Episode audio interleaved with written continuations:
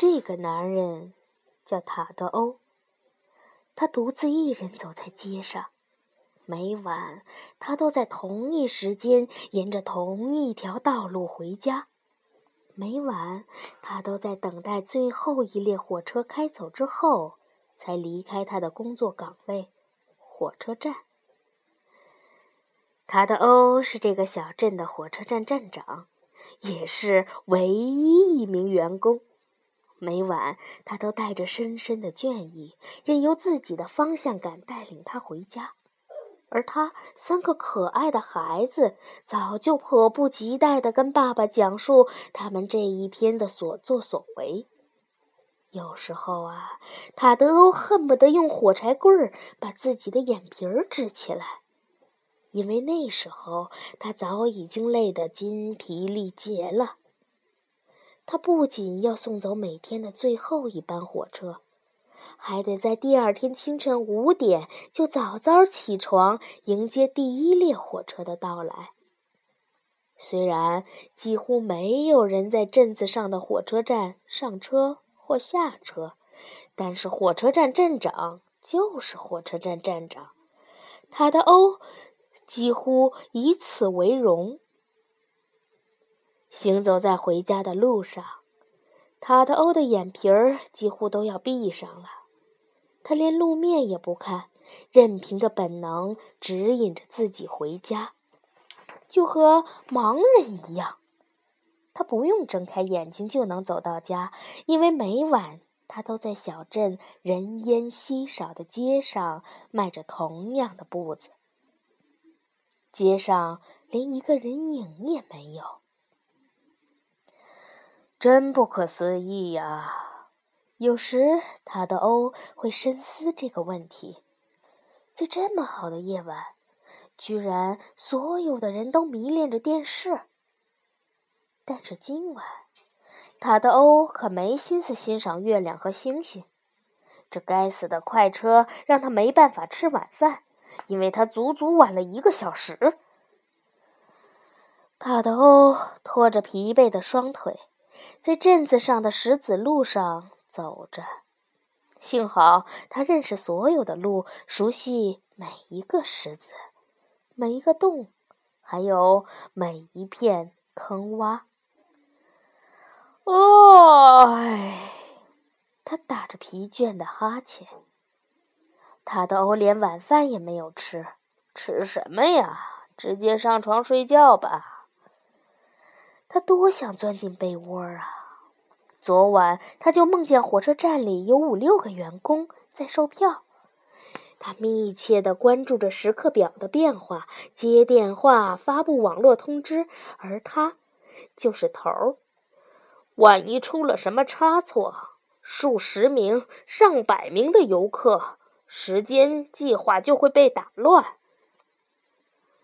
但愿还能做一个同样的梦，这梦。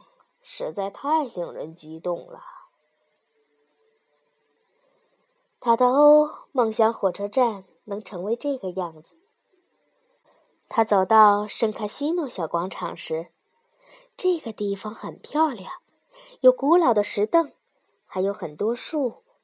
旁边就是马约尔大广场。从小广场走过去，需要穿过一条窄窄的小巷。他抬起头来看了一眼米拉夫人，她开着窗子，正在做运动。另一侧的福尔修正在学习，在角落那边，伊斯多正整理着他的邮票册。并非所有人都迷恋着电视，但是，一切都是老样子，和往常一样。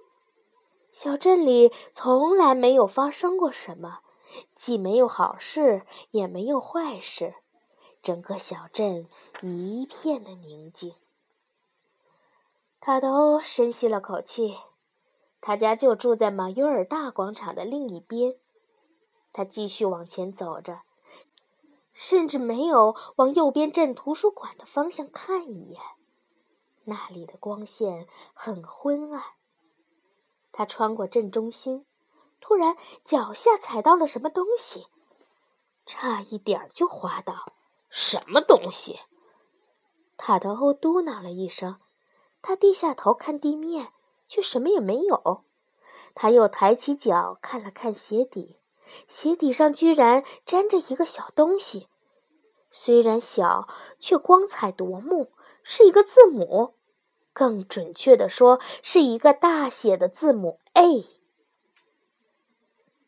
他的欧把眼睛睁得像盘子一样大，他突然没有明白，这到底是怎么回事儿。踩到一个字母，是他一生中做的最奇怪、最荒唐的事情。一个字母，在广场中间做什么？字母又不能像树叶一样掉落下来，它应该去组成一本书才对，一本本的书。塔德欧转头向右边镇图书馆的方向看去。从图书管理员图德斯女士退休后，图书馆已经关闭了一年多了。他拿着那个字母走进图书馆。刚走了几步，他又在地上看见一个小写字母 M。更远一点的地方又有一个 Z。他把字母捡起来，虽然它们印刷的字体完全不同，但确定那是字母。真太奇怪了，塔德欧大声的感叹。他自然没有图书馆的钥匙，但是还是走到了门口。不过，这时他却更困惑了。那些字母好像就在门口往外跑着。他在台阶上又看见了五六个字母，有的字母有些大，泛着金色的光，还有骨体呢。在最后一节台阶上，风和另一群小字母在嬉戏，把它们卷到空中。他瞬间明白了。从图书馆的大门下面探出更多的一堆堆的字母，数十个，也许成百个、上千个字母，更多的字母。塔德欧从来没有见过类似的事情，精神上带着隐隐的疲倦和困意，还有些害怕。这些原因驱使他像恶魔追赶亡灵一样朝本杰明家跑去。本杰明是这个镇的镇长，这个场景需要最权威的人亲眼所见。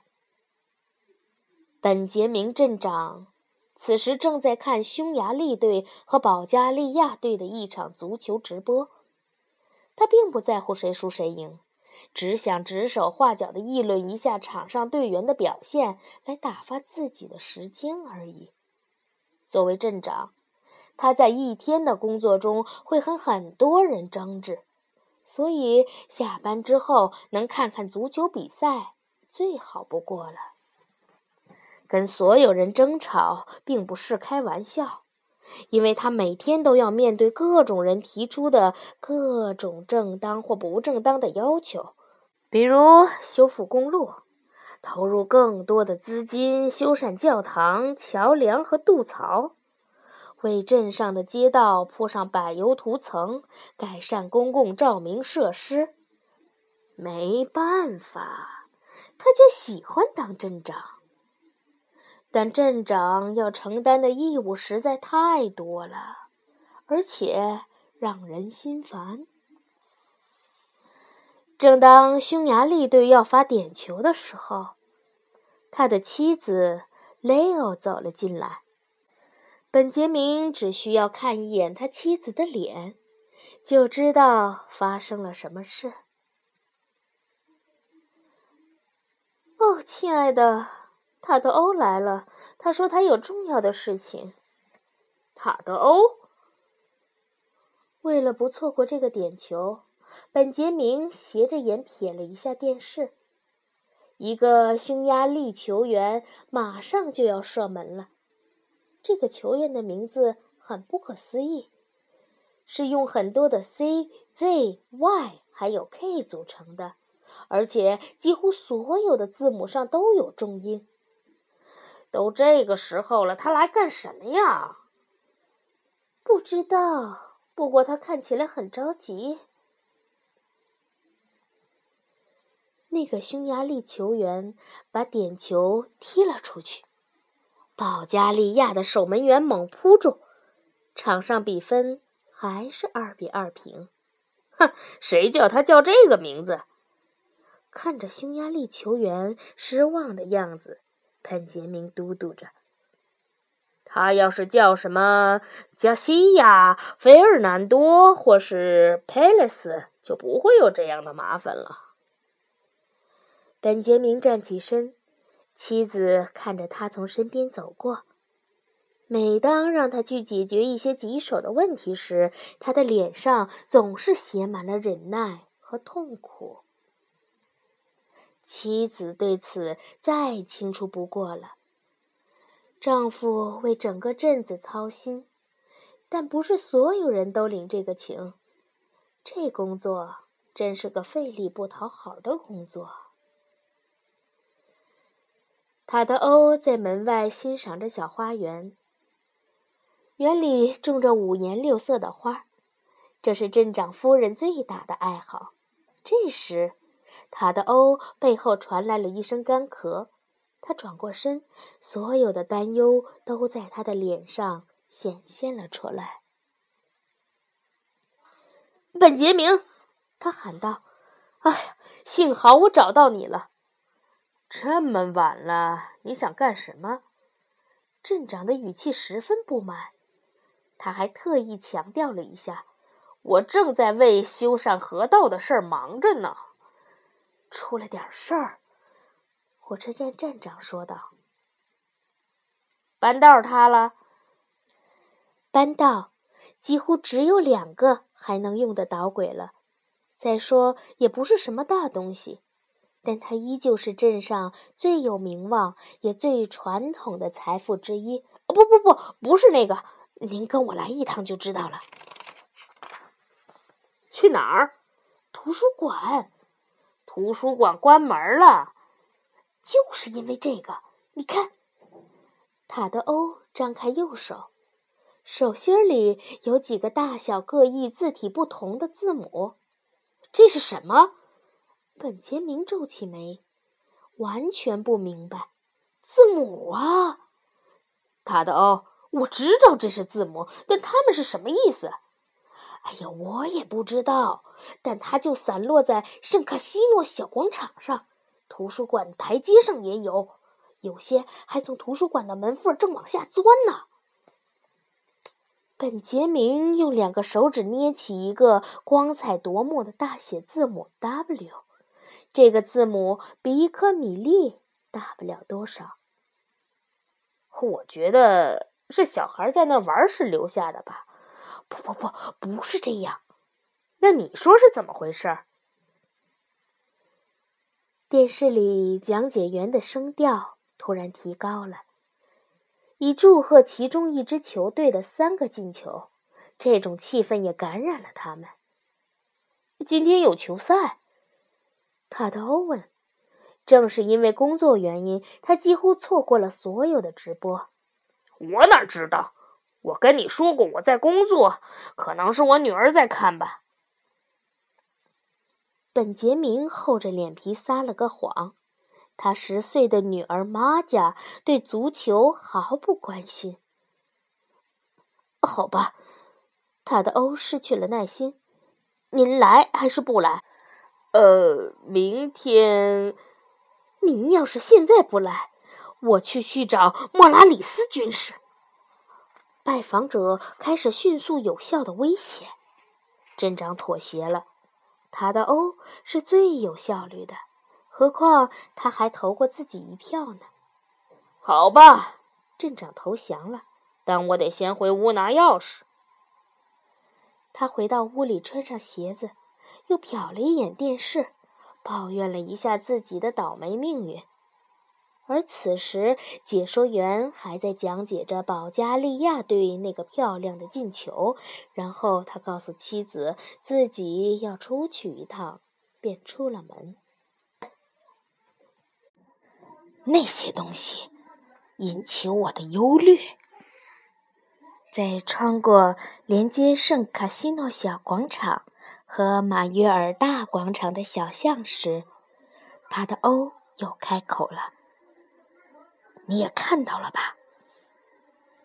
本杰明开始紧张起来，到底发生了什么？在一个关闭了一年多的图书馆里，最有可能出现的，就是后知又厚的一层层尘土。除了这个，还能有什么？你看，看到没？台阶上一堆字母。他爬上台阶，站在图书馆门口，飞舞着的字母飘来飘去。彼此之间推推搡搡，伴着风在空中摇曳着。更多的字母从大门下面钻出来，仿佛地上有一只无形的手在把它们戏弄。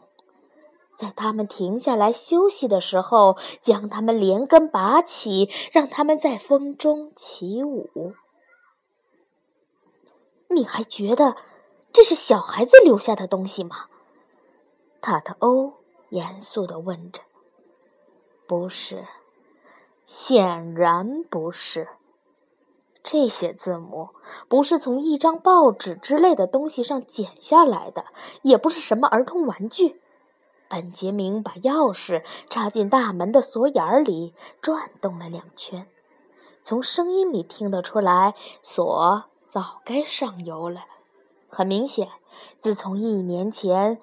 图德斯女士离开之后，再没有任何人进过图书馆了。大门开了，来帮帮我！镇长推着门说。他俩用肩膀抵住门板，大门发出嘎吱嘎吱的响声。这门并不重，但好像有什么东西在后面堵着。门刚被推开一条缝。只见无数微小的字母在空中打着旋儿，仿佛下了一场毛毛雨。我就跟你说吧，这里面有个大东西。塔的欧提醒了一句。镇长开始琢磨，这到底是怎么一回事儿。他们把门开到足够两个人能通行的宽度，走了进去。里面格外昏暗，但从背后照进来的光亮足以让他们看清字母在空中舞动的姿态。字母实在太多了，这让他们觉得自己好像被卷进了一场沙尘暴。他们的双脚被大山和洪水一般的形态各异堆积起来的字母淹没了。这幅景象。就像是有谁把图书馆掏空后，又倒进了数以万计的字母一样。这些字母大小不一，有些甚至还是彩色的。不过，大多数就是在任何一本书里都能出现的简单字母。他们想穿过这片字母的丛林，努力在看似轻飘飘的字母中间移动，但字母实在太多了，他们每一个脚步都需要抬高腿往前迈。一场文字的大雪就是这个样子吧？本杰明试图回忆起吊灯开关在哪儿，可别摔倒了。你就站在那儿别动。塔特欧伸出手捂住脸，以防字母飞入嘴巴或鼻孔里。镇长摸索了一下左边的墙壁，那里堆积着字母，已经齐胸高了。他得先把它推开才是。图书馆又大又古老，天花板很高。墙壁非常厚，是镇上最好的设施之一。这里以前属于修道院的僧侣们，馆里足足有两万多部不同年代、不同种类的藏书和著作，有一些书相当的厚。按了一下灯，亮的那一刹那。卡德欧的尖叫声响彻整个图书馆。这声音代表了那独特的、难以置信的、非凡的场景中所感受的一切。快看那儿！无数的字母覆盖了图书馆整个地板，堆成连绵起伏的小山，足有两人来高。它们形成一片翻滚的大海，只有人类的出现。才让入口处的那些漩涡平静下来。字母们把书架的底层都淹没了，有些还出其不意地登上了高处的书架。这天的天气非常的冷。镇政府的紧急会议提前召开，每个参加会议的人。都从床上拽了出来，所以大家还睡眼惺忪的。负责通知大家的那个议员圆满地完成了镇长的命令，而且他的第一个起床。那个时候天还没亮呢。在镇长办公室的大厅里，所有人都到齐了，没有人讲笑话或者开玩笑。大家都在相互询问，到底发生了什么事情，但谁也不知道哪怕一点点消息。一个个的问号变得越来越大。要是坏事的话，镇长肯定不会让你们从床上爬起来。既然它已经发生了。反正从来没有人因为我中了彩票而把我从床上叫起来，你就等着看看吧。当本杰明镇长进来的时候，大厅里已经挤得连根针都插不下了。除了政府议员，好多邻镇的人也来了。由于是被突如其来的电话叫来。他们皱着眉头，脸上还露出一丝不快。学校校长和半数的老师也来了，所以学校也放了假。几十个学生在窗外张望着，带着一颗和他们父母一样好奇的心。镇上的每一个新消息都能为人们的生活带来一丝振奋。镇长一进来。就扫视一周，开门见山地说起把大家召集起来的原因。他站在会场中央，把手伸进上衣口袋，又握着拳头伸出来，手里攥着一样东西。这时，许许多多的小字母从镇长的指腹之间轻轻飘向地面。当镇长的手张开时，更多的字母散落在空中。我通知你们来这儿就是为了这个。本杰明直截了当地说。整个会场的人都将身体倾向前方，所有的观众都试图看清镇长手中是什么东西。趴在窗边的人则努力瞪大了眼睛朝里望，却还是不能看清楚是什么。一名政府议员问道：“字母。”镇长简洁快速地回答了这个问题。他也正期待着这个问题：“字母，字母，字母啊！”所有的人身子更向前倾了。本杰明请他们近距离地观察这些字母。他走到每一个人面前，让几个字母在他们的面前落下。当最后一位政府议员看完之后，他的手也空了。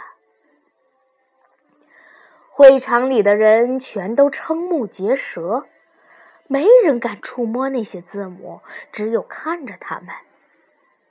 对呀，是字母。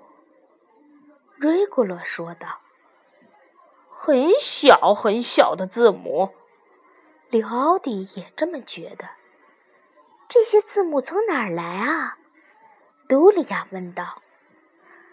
镇长深深的吸了口气。这所有的字母都是从图书馆的书里掉下来的。会场里是这样安静。安静的，连议员们之间相互交换一下眼神都困难。你说什么？奥修问道。“你不在开玩笑吧？”塔尔希拉笑了。“你觉得我像在开玩笑吗？”本杰明指着他们面前的那些字母道。字母是不会从树上掉下来的，它们是印刷品。丽萨非常肯定地说：“但是我们的书里已经没有字母了，所有的字母都从书里坠落了，就像秋天树上的叶子会掉落一样，从里到外一个字母都不剩。”就连封皮和书脊上的字母都掉下来了。会场里的人又开始相互张望了。这就像一个玩笑，但这里要强调一下，本杰明镇长可是很严肃的，他很少开玩笑，而且这些字母都是这儿搁着呢。你们看这个，镇长说。他手中是一本书，封面上没有字，书脊上也没有字。当他把书一页一页的翻开，书里面也没有字。这就是一本完全空白的无字书。所有的书都一样，他大声说：“我昨天亲眼所见，我们有成千上万无字书。”书里所有的字母都消失了，会场的气氛顿时紧张了，如同平静的水面上投入了一颗石子。惊讶过后，便是一阵骚乱，所有人都在交头接耳，大家对这件事纷纷表示怀疑。毫无疑问，这是他们所听过最奇特的事情了。也许书病了，梅达尔揣测道。所有的书都会染上这么一种怪病吗？龙巴提出了质疑。是不是书太廉价了？特里方发表了意见。他是文化站站长，这种可能性招来了其他议员讽刺的目光。听着，镇长打断了大家的议论。我完全不知道这是怎么回事儿，但是图书馆里的书上连一个印刷的字母都没有了，地上和墙上覆盖了无数的字母，所以这件事很严重。既然图书馆是关着的，人群中响起了一个声音。那就让他继续关着吧。就这样，本杰明惊讶道：“我们就把它关上，就这么简单？”不不不，当然不能这样。议员们纷纷摇头。这件事很重要。镇长把书举过头顶，晃了几下。重要到我们可能上报纸、上电视、上其他媒体，而这恰恰不是什么好事。所有人都直起身子。镇长刚刚说出了一个魔力般的词儿：“电视。”为什么我们会上报纸、上电视？希尔维娜提出了所有人正想问的问题。因为奇怪，镇长说。但这话听起来像是威胁。哪个图书馆的书里面的字母会掉落？啊，你们以前听说过吗？如果这事在我们身上发生了，那在别人身上也有可能发生。比西亚断定道。但他们就像傻子一样，根本不会说话。布拉克附和道：“听着。”镇长再次打断了他们的议论：“我们不能装作什么都没有发生过。”装作什么都不知道，再次关掉图书馆，自己跟自己装糊涂啊！一个人觉得不舒服就该去看医生。这里发生这么多奇怪的事，我们应该去弄明白。大多数人仍旧持怀疑的态度，不过还是点了点头。为了防止出什么差错，本杰明快要说完了。我得提醒你们，图书馆里的书都是很古老也很有价值的藏书。也就是说，如果我们什么都不做，我们可能受到惩罚。严肃变成了严重。有谁读过图书馆里的书？有人问。沉默了。有谁记得那些书？还是沉默。有谁以前进过图书馆？镇长失望了，但更多、更多的沉默。没有，这很明显。图德斯女士退休的原因更多是因为无聊，而不是到了岁数。图书馆是小镇中最不可能碰到人的地方，就因为这个，图书馆才被关掉。我猜想，肯定有人读过里面的某些书吧？你们不想把字母再一个个粘上去吗？人群里有一个声音响起：“我们再买新书就行了。”真不知道哪来那么多麻烦。朗瓦拉做了个决定，他是国家银行小镇分行的行长。而且已经开始计算一次可能的贷款复利了。哪来的钱？这戳到了镇长的痛处。我们都没有钱来应急了，更别说买书。我们没有再请新的图书馆员，就是因为花费太大。图书馆里有多少藏书？塞拉皮尔问道。两万多部吧。下面有人发出嘘声。本杰明又在他们头上扫视了一周，所有的人都是一副垂头丧气的模样。还有什么建议的吗？他带着最后一丝希望问道。